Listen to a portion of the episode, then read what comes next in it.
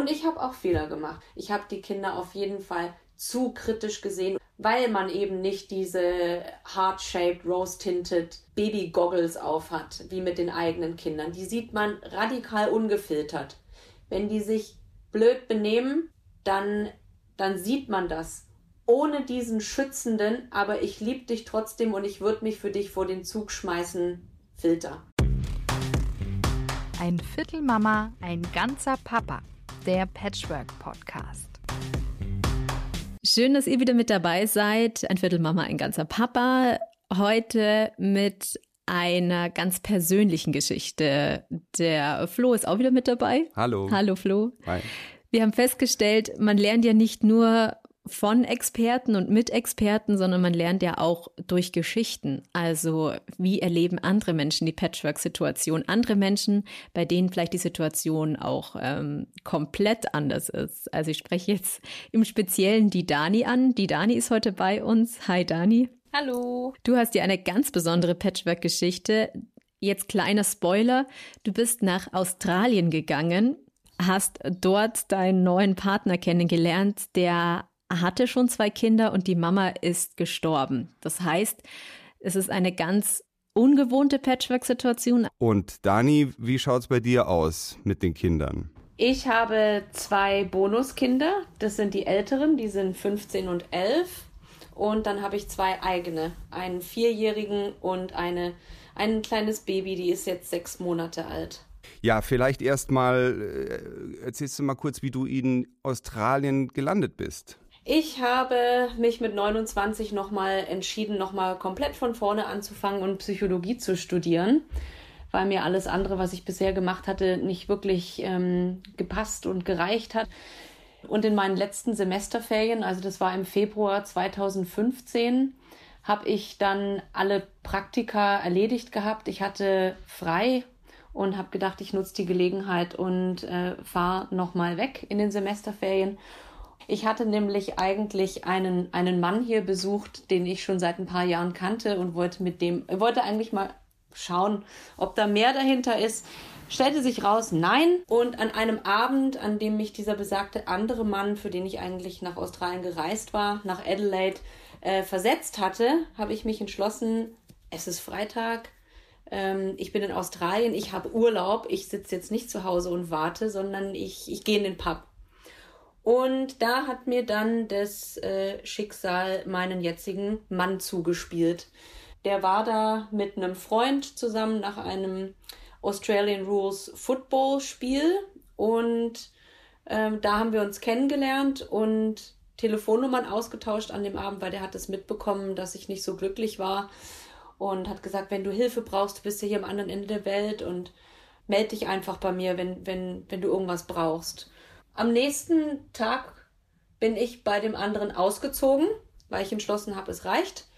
Habe mich dann an meinen Mann erinnert, oder an meinen Mann ins B und äh, habe mich bei ihm gemeldet und habe gesagt, du, vielen Dank für eure Unterstützung gestern, brauchst dir keine Sorgen machen, ich bin da jetzt raus und boah, jetzt bin ich halt Backpacker. Ich habe noch zehn Tage, ich habe ja meinen Rucksack dabei, ich laufe jetzt in die Stadt äh, und äh, suche mir ein Hostel.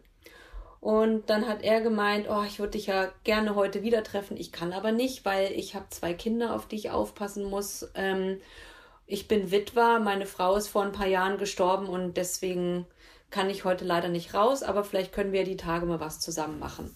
Ja, und dann ging aber alles ganz schnell. Es ging dann so weiter, dass ähm, am Sonntag, also zwei Tage nachdem wir uns kennengelernt haben, hatte er mir dann morgens eine Nachricht geschrieben, ich gehe mit meinen Kindern an den Strand, möchtest du mitkommen? Wir gehen spazieren. Dann habe ich gesagt, ja, toll, gerne, ich will voll gern an den Strand. Ähm, und dann hat er mich abgeholt und als ich ins Auto eingestiegen bin, habe ich mich umgeschaut und war erstmal baff, dass die Kinder schon so alt in Anführungsstrichen waren. Ähm, Stella war neun und Sam war fünf. Und da ich ja ähm, meinen Mann gar nicht so alt eingeschätzt hatte, habe ich gedacht, uh, ähm, wow, der hat schon, der hat Kinder, ja, aber die sind sogar auch schon so fortgeschrittenen Alters. Und er hatte mir äh, später dann gestanden, dass er vom ersten Augenblick eigentlich gedacht hat, oh, das, Das wäre aber schön, wenn daraus mehr werden würde. aber da habe ich ja überhaupt Liebe gar keine Chance. Blick. Ja, ja, irgendwie schon. Da habe ich ja gar keine Chance. Äh, ich bin, bin viel älter und ich habe zwei Kinder und ja, die. Ähm, und wohne am anderen Ende der Welt. Richtig, ja. ähm, aber wir sind dann zusammen spazieren gegangen und ähm, ich habe mich richtig, ich habe mich so wohl gefühlt und die, ähm, die Kinder sind auch wirklich, die waren von Anfang an total neugierig, freundlich, gut erzogen, also ähm, wirklich liebe, liebe Kinder. Und wir haben Spaß zusammen gehabt und dann war ich schon ganz traurig, oh nein, Strandspaziergang neigt sich dem Ende zu. Ja, jetzt muss ich wohl zurück hier in mein, in mein Zehnbettzimmer, äh, in das muffige Hostel. Und dann hat er mich aber gerettet und hat mir angeboten, möchtest du denn vielleicht noch mit zu uns kommen? Ich habe einen Swimmingpool und wir können dann noch grillen. Und ich so, ja, unbedingt. Ja, und dann ähm, wurde es dann spät. Nach dem Grillen haben wir dann noch ähm, draußen gesessen und, und was getrunken. Und dann hat er gesagt, ja, also nach Hause kann ich dich jetzt nicht mehr fahren, aber ich habe ein Gästezimmer, möchtest du denn noch, äh, möchtest du denn einfach hier bleiben? Und ja, am nächsten Tag hat er, sind wir dann zusammen in die Stadt, er zur Arbeit und ich zurück in mein muffiges Zehnbettzimmer und kurz darauf fragte er mich, du, wir haben uns so gut verstanden und, und die Kinder haben auch so viel Spaß gehabt mit dir. Also wir haben ja Platz und es, ähm, du hast ja noch zehn Tage, du kannst auch gerne bei uns bleiben ähm, für den Rest deines Aufenthalts. Und ich so, ja, gerne, ja, mache ich, ich packe meine Sachen.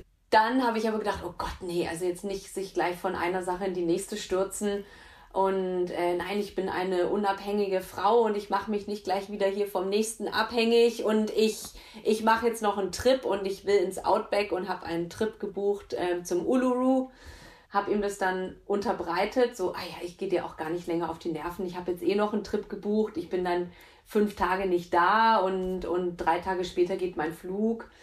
Und er hat mir dann später erzählt, ihm ist total das Herz in die Hose gerutscht. So, oh nein, oh nein. Ich, und dann ist er zurück ins Büro gegangen und hat gesagt, jetzt muss ich die, die Tage, die sie dann noch da ist, muss ich frei nehmen. Vielleicht kann ich da noch was rumreißen.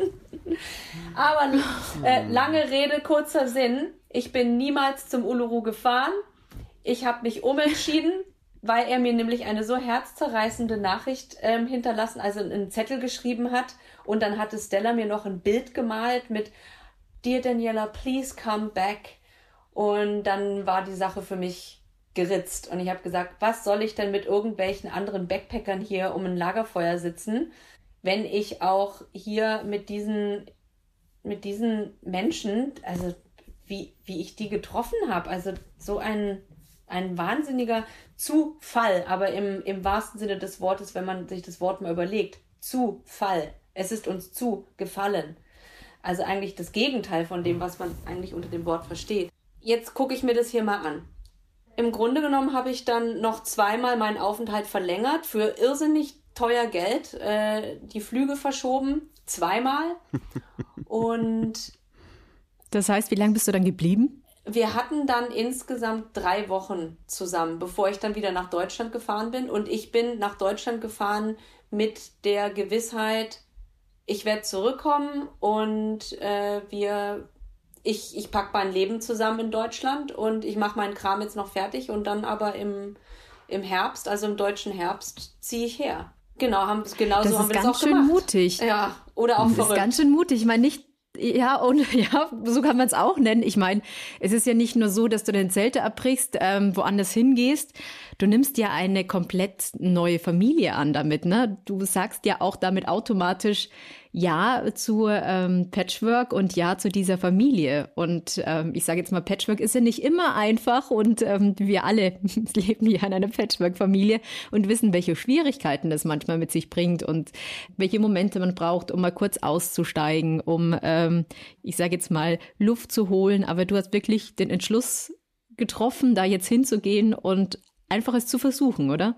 Oder hattest du auch so ein bisschen mulmiges Gefühl? Ich glaube, hätte ich wirklich richtig, richtig drüber nachgedacht und wäre nicht so ein impulsiver Mensch, dann hätte ich es vielleicht nicht gemacht. Ähm, ich hatte auch schon ein bisschen Erfahrung Ähm, ich hatte davor auch schon mal eine Beziehung mit jemandem, der ein, ein Kind hatte, der war allerdings getrennt erziehend und nicht allein allein erziehend. Ich wusste also schon, dass das schwierig ist. Und ich würde mal behaupten, es ist, es ist eigentlich immer nicht einfach. Es ist eine riesengroße Herausforderung. Eine Patchwork-Konstellation, da lernt man jemanden wirklich kennen. Und äh, da wird man wirklich an seine Grenzen gebracht, an seine emotionalen und an seine mentalen zwischenmenschlichen Grenzen, würde ich hm. sagen. Würdet ihr das auch so empfinden? Ja, klar. Ja, es kann auch sehr schön sein, aber es kann auch unfassbar anstrengend sein. Man hat halt einfach mit so vielen Menschen da zu tun und mit so vielen Gefühlen und ich finde, das macht es dann oft macht es dann oft schwierig. Aber was ich jetzt total spannend finde an deiner Geschichte, ist, normalerweise sagt man ja immer in äh, Patchwork-Familien, man soll nicht an die Stelle der Mama treten. Aber du bist ja letztendlich an die Stelle der Mama getreten, hast quasi die Kinder adoptiert, ne? Ich habe sie nicht offiziell adoptiert, wobei wir darüber nachdenken.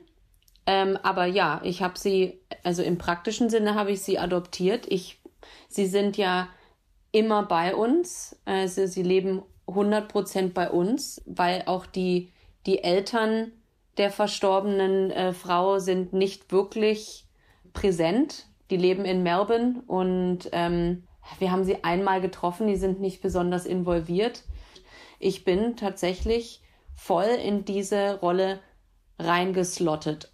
Habe schon, ja, dieses, dieses Loch gefüllt und ziemlich schnell alle Aufgaben übernommen.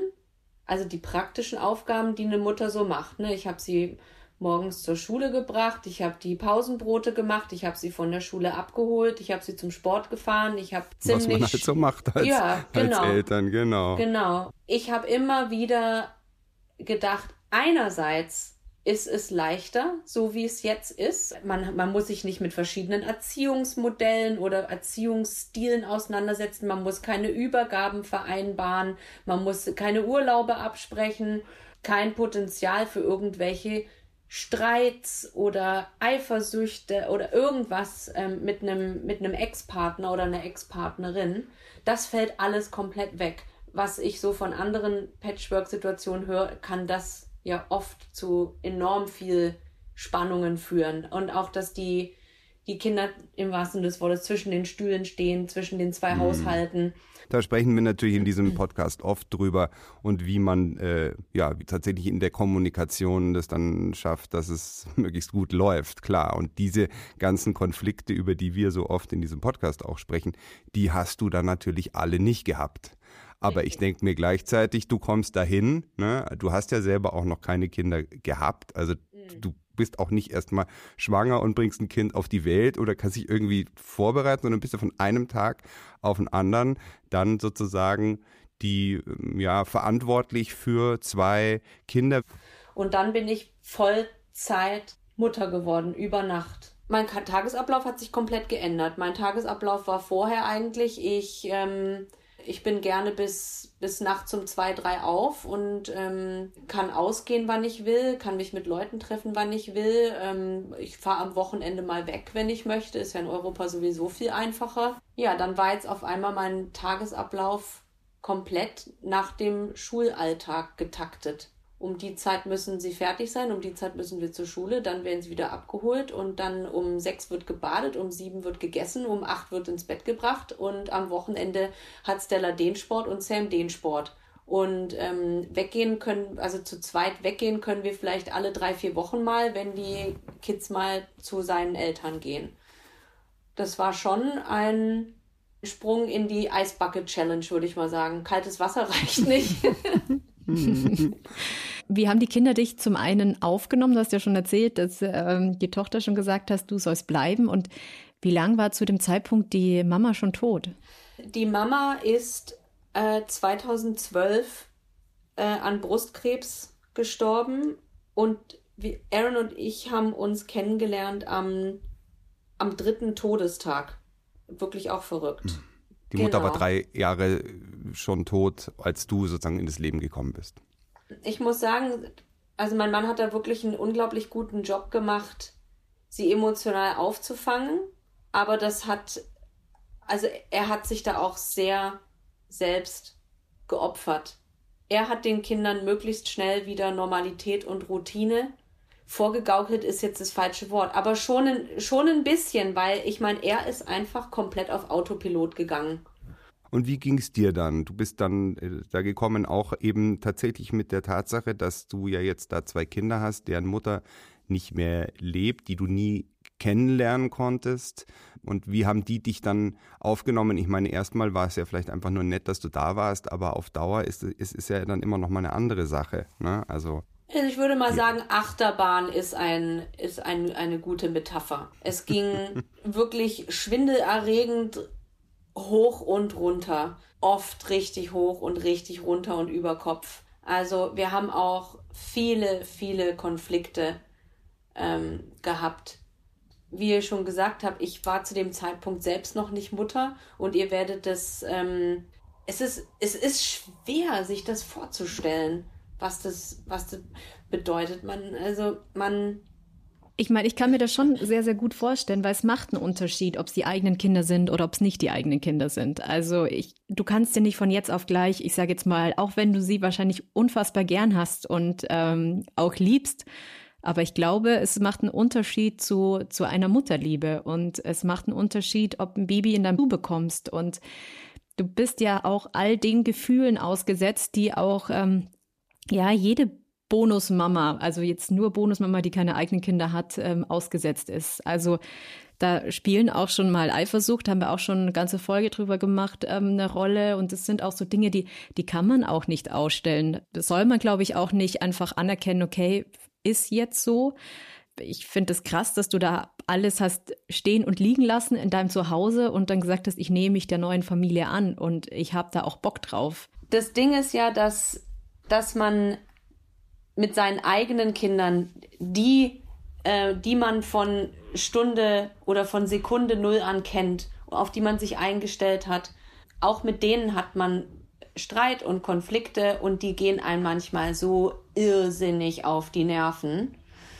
Aber ähm, man hat man hat eben immer, und das hat die Natur schlau eingerichtet, eine Freundin von mir hat mal gesagt, ja klar, ich meine, äh, wenn die Natur das nicht so eingerichtet hätte, dann hätte ich sie schon zehnmal an die Wand geschlagen. Ähm, das, das hat die Natur so eingerichtet, dass, dass der Brut nichts passiert, dass egal wie sehr sie einen auf die Palme bringen, dass man sie trotzdem fünf Sekunden später schon wieder über alles liebt und vergessen. Das alles ähm, Schnee von gestern schwamm drüber. Das ist bei, bei Stiefkindern schwieriger. Also ich komme über einen, über einen Konflikt mit meinen Stiefkindern, komme ich schwer, schwerer drüber hinweg, weil man eben nicht diese, dieses bedingungslose empfindet. Ich glaube, das ist was, was man sich erarbeiten muss. Dieses bedingungslose Verständnis, selbst wenn ich dich gerade nicht mag, lieb ich dich trotzdem. Und das ist was, was man sich als ähm, mit, mit Bonuskindern als Bonuselternteil wirklich erarbeiten muss. Und woran man sich immer wieder äh, ranhalten muss und sagen muss, ich habe das Bedürfnis, jetzt nachtragend zu sein, aber bei meinem eigenen Kind wäre es einfacher, aber sie haben das trotzdem verdient. Sie haben das verdient, dass ich mich zumindest bemühe. Ich finde, du hast was total Schönes und mhm. super Wichtiges gesagt. Ich gebe dir da total recht. Es ist, es ist tatsächlich so, dass das, das und, und ich spreche da mit meiner äh, Liebsten auch drüber. Oder sie zu mir und sagte, ja, also bei deiner leiblichen Tochter, der, der hättest du das jetzt schon längst verziehen. Und mit meiner bist du dann viel strenger. Und sage ich, ja, das, das tut mir dann leid, das, das kann passieren. Und das ist doof und das, ich will auch gar nicht so sein, aber ja, klar, passiert es einem mal, dass man dann vielleicht zu den eigenen Kindern da ein bisschen ja. großzügiger ist. Weil man sie vielleicht auch schon länger kennt oder wie auch immer. Aber ähm, zurück zu deiner Achterbahn. Ich fand das ganz interessant, weil du gesagt hast, das war eine Achterbahn von Anfang an. Vielleicht mal, äh, vielleicht gibt's ja mal einen, einen Höhepunkt, an den du dich erinnern kannst, also ein Beispiel und vielleicht auch ein Beispiel an den Tiefpunkt, dass man sich so ein bisschen vorstellen kann. Also ein Höhepunkt war mit Sicherheit, als sie nach ein paar Monaten von sich aus mich angefangen Mama zu nennen. Nicht Mam oder Mami, so wie sie ihre Mutter genannt haben, sondern Mama, also das deutsche M-A-M-A. Boah, ich habe voll Gänsehaut. Jetzt habe ich ein bisschen Angst vor dem Tiefpunkt. Ja, aber das, äh, die gehören dazu. Ohne Highlight auch kein Tiefpunkt.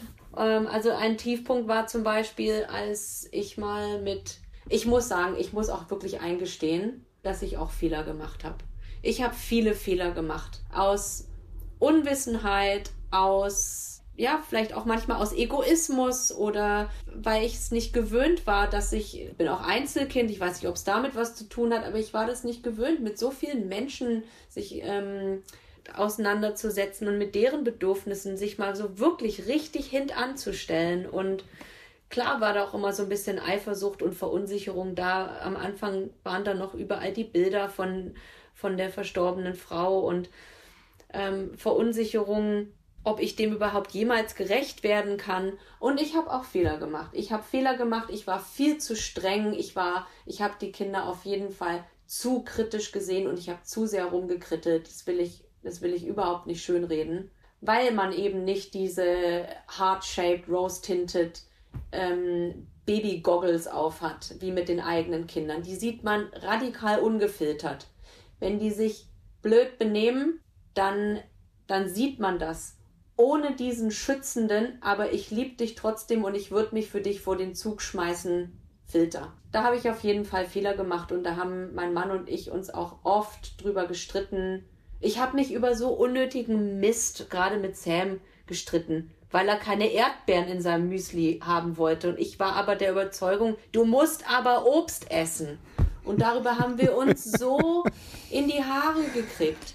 Also da sind Tränen geflossen, da wurde rumgeschrien über solche Sachen wie Erdbeeren im Müsli, weil ich einfach so einen hohen Anspruch hatte, da mitzuerziehen. Und weil ich eben in dieser Mutterrolle bin und nicht nur so diesen, ich bin eine konsultierende Freundin, aber die Erziehungsarbeit macht die Mutter, äh, und das überlasse ich ihr auch. Nein, ich meine, ich hatte wirklich die volle Verantwortung wie eine Mutter und habe dann auch gesagt, ja, aber dann will ich auch bei der Erziehung mitwirken und mir sind gewisse Dinge wichtig, mir sind Tischmanieren wichtig, mir ist das wichtig, mir ist das wichtig und das reicht mir so nicht. Und da war ich mit Sicherheit oft, da bin ich oft, glaube ich, übers Ziel hinausgeschossen und hätte da wirklich öfters mal fünf Grade sein lassen müssen. Und das kapiere ich halt auch erst jetzt, wo ich selber ähm, meine eigenen Kinder von, von null an kenne und auch immer wieder irgendwelche Sachen, die ich mir vor Jahren vorgenommen hatte, das mache ich bestimmt nie und um Gottes Willen, das würde mir nie in die Tüte kommen. Man lässt solche Sachen einfach manchmal hinten runterfallen, aber das, das, ja, das, das, das war mir, lustig. das war mir ja. einfach damals nicht bewusst. Ich bin da noch so völlig idealistisch rangegangen und es war wirklich eine gefährliche Kombination zwischen diesem Idealismus, den man als, den man anfangs noch hat und dann noch die, ja, eben diese, nicht diese heart-shaped, rose-tinted Baby-Goggles. Aber ich glaube, man darf auch da nicht zu hart mit sich selber sein, Dani. Also Du bist von 0 auf 100, wie du es ja vorhin gesagt hast, schon die Eistonne geworfen worden. Und viele Sachen, ähm, wir lernen ja erst auch alle mit unseren Aufgaben, die wir so bekommen. Und ich habe tausende Fehler auch gemacht. Und ich glaube, Flo, ähm, du kannst auch nicht sagen, dass du alles perfekt gemacht hast. Nee. Ich glaube, wir alle machen Fehler. Und für uns alle ist diese Situation neu. Nicht nur für die Kinder, es ist für uns selber neu. Es ist, wir werden da wo reingeworfen und wir werden plötzlich alle zusammen, ja auch die Kinder, mit irgendwelchen Themen konfrontiert, wo man sich denkt, so, uh, wo kommen die denn jetzt her? Und ähm, klar, nachdem du eine ganz andere Rolle hattest, ähm, weil du eben so ein bisschen auch die Mama-Rolle mit angenommen hast, sage ich jetzt mal. Ich habe zum Beispiel auch jetzt erst lernen müssen, dass ich mich viel öfters einfach total entspannen muss. Ähm, und ich kann natürlich sagen, hey, ich bin ja eigentlich nicht die Mama, ich bin nur die Bonusmama und bei mir gibt's nur alles, was on top kommt und nur das Schöne. Ähm, aber das war für mich auch ein Prozess, das zu lernen, dass man dann sich auch ganz oft rausnehmen darf und ähm, ganz oft sagen darf, ja, mhm. das ähm, geht mal zum Papa und regelt das mal mit dem Papa. Also es ist interessant, weil wir hatten das Thema häufiger und äh, zum einen haben wir festgestellt, dass Männer sich scheinbar dann ein bisschen leichter tun zu sagen, also da mische ich mich jetzt gar nicht erst ein. Also ich kann bei meiner Liebsten mit deren Kindern kann ich sehr entspannt umgehen, aber ich kenne schon auch das Thema Tischmanieren. Also da ist man tatsächlich mit den eigenen Kindern großzügiger. Klar sind wir auch immer wieder an den Punkt gekommen, das Schöne am Bonuspapa oder Bonusmama sein ist eigentlich, dass man eben nicht unbedingt den Erziehungsauftrag hat. Das äh, entspannt. Und da denke ich, ist deine Situation, Dani, doch eine ganz andere gewesen, ja. denn die Kinder hatten eben einfach keine Mutter mehr und wollten scheinbar auch gerne eine haben, sonst hätten sie dich nicht Mama genannt so konntest du dieses entspannende, das soll, das soll jetzt mal die echte Mutter machen, ich, ich, ich halte mich da raus, das war ja nicht möglich. Richtig, richtig. Also auch da muss ich sagen, da, auch das war eine Achterbahn, weil ich schon auch und teilweise immer noch manchmal stark hin und her schwanke zwischen, ich halte mich jetzt da raus, sollen die unter sich ausmachen und ja, nein, aber ich kann und will mich eigentlich nicht raushalten, weil ich trage die volle Verantwortung mit allem drum und dran. Aber es ist schon immer noch so, dass mein Mann da mehr das Sagen hat und auch mehr Initiative hat und auch im Zweifelsfall, wenn es jetzt irgendeine Situation gäbe, wo ich das sage und Papa sagt das, dann würden die Großen immer das hören, was Papa sagt. Ne? Die haben schon eine was ganz besondere Verbindung miteinander. Diese Verbindung ähm, merke ich natürlich auch, die ist da viel, viel enger. Ich meine, die kennen sich ja auch viel, viel länger und haben natürlich auch was Dramatisches durchlebt. Da ist es natürlich, kommt man, ich habe manchmal das Gefühl, ich bin so ein bisschen das fünfte Rad am Wagen. Gerade wenn ich merke, sie sind da so eng, will mich da natürlich auch nicht da, dazwischen drängen. Ja, das wollte ich einfach noch kurz dazu sagen. Es ist ja auch sozusagen ein ein Kernthema dieses Podcasts, wie stelle ich die Verbindung zu meinen Bonuskindern gut her. Und was mich dann natürlich auch interessiert, jetzt haben die ja einen Trauerfall in der Familie, der für Kinder ja auch ganz dramatisch ist. Die Mutter ist gestorben, die Mutter ist an Krebs gestorben. Wie sprichst du mit deinen Kindern oder hast du mit deinen Kindern äh, darüber gesprochen und hast du ihnen geholfen beim Trauern? Wie war das? Wir haben immer sehr offen über die, die Mami geredet. Die Kinder haben auch nach wie vor Bilder von ihr in den Zimmern. Es war immer klar, dass sie, ähm, wenn sie traurig sind wegen Mami, dann müssen sie das auf, um Gottes Willen nicht irgendwie verstecken. Und sie sind weder ähm, der Mami gegenüber unloyal, wenn sie mit mir gut auskommen, noch sind sie mir gegenüber unloyal, wenn sie traurig sind ähm, über ihre Mami. Also ähm, Wie ist das gelungen? Das ist ja echt eine Herausforderung, denke ich mir. Indem, wenn sie geweint haben, dass ich dann eben auch hingegangen bin und äh, mich ans auf, aufs Bett, auf den Bettrand gesetzt habe und, und sie mal gedrückt habe. Und also ich habe mich dann nicht davon geschlichen, sondern ich bin dann auch hingegangen und habe gesagt, ich sehe dich, ich weiß, dass du weinst, ich weiß auch, warum du weinst ich kann das, ich kann das verstehen und es tut mir leid und es ist unglaublich schwer und es ist okay. Ich denke mal, so haben wir das geschafft. Dass wir es einfach, äh, wir haben das Thema im wahrsten Sinne des Wortes nie totgeschwiegen. Wir gehen auch zusammen zum Friedhof hin und wieder. Wir haben auch schon zusammen Blumen gepflückt, zusammen für die, für die Mami und haben es dann hingestellt. Ich habe viele Gespräche mit ihnen geführt über diese, über meine spirituelle Überzeugung, dass Seelen nie vergehen, sondern dass die, dass die Seele bleibt und dass die Seele aus Energie besteht, die sie auch weiterhin umgibt und dass sie diese Präsenz auch immer bei sich tragen können, dass sich Dinge im Leben fügen und dass aus den schrecklichsten Schicksalsschlägen und aus den schlimmsten Unglücken und aus der dunkelsten Finsternis immer doch noch irgendwas Positives und was Schönes erwachsen kann. Und das ist zum Beispiel in unserem Fall die kleinen Geschwister. Die wären nie zu uns gekommen, wenn es nicht dieses fürchterliche Unglück vorher gegeben hätte. Das tröstet sie, glaube ich, auch. Weil, also ich meine, die, die lieben ihre kleinen Geschwister so unglaublich, so bedingungslos, so komplett ohne Eifersucht. Das hilft uns, glaube ich, allen. Dieses, es ist schwierig, aber ohne diese Schwierigkeiten gäbe es viel Schönes nicht. Tatsächlich. Und letztendlich gäbe es euch als Familie nicht, ne? Also das ist ja auch was, was daraus entwachsen ist. Ja, denn tatsächlich ist es ja so, wenn die Mutter deiner Bonuskinder nicht gestorben wäre, dann wärst du ja heute nicht mit diesem, mit dem Mann deines Lebens verheiratet. Genau, das ist und ja dann irgendwie hätten, auch ein ja. bisschen schrecklich. Wie, wie gehst du damit um, mit der Tatsache, dass ohne den Tod dieser Mutter du da nicht wärst? Eben mit diesem, mit diesem Bild von aus, aus verbrannter Erde erwächst dann ein neuer Keim. Etwas Gutes ist doch noch daraus entstanden. Ich weiß, dass ähm, Sam und Stellas Leben durch die kleinen Geschwister unglaublich bereichert wird. Und natürlich ich glaube, ich, ich wäre die größte Schwindlerin aller Zeiten, wenn ich jetzt behaupten würde, dass es nicht Momente gegeben hätte, wo ich mal gedacht hätte, oh Mann, das wäre alles so viel einfacher, wenn wir einfach eine normale, in Anführungsstrichen, Familie wären, nur die Kernfamilie, Mutter, Vater, ein, zwei Kinder. Natürlich wäre das einfacher. Aber dann denke ich immer wieder, wenn, wenn ich meine Kleinen jetzt mit den großen Geschwistern sehe, wenn ich die zusammen sehe, dann bin ich wirklich unglaublich froh und gerührt und glücklich und denke, die werden sich immer einander haben. Diese vier, die halten zusammen wie Pech und Schwefel. Und für die ist es auch kein Unterschied, ob sie Halbgeschwister sind oder, oder Vollgeschwister. Die sind Geschwister.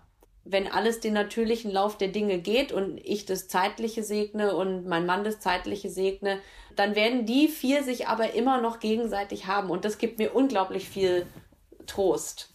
Und dass die sich so unglaublich lieben.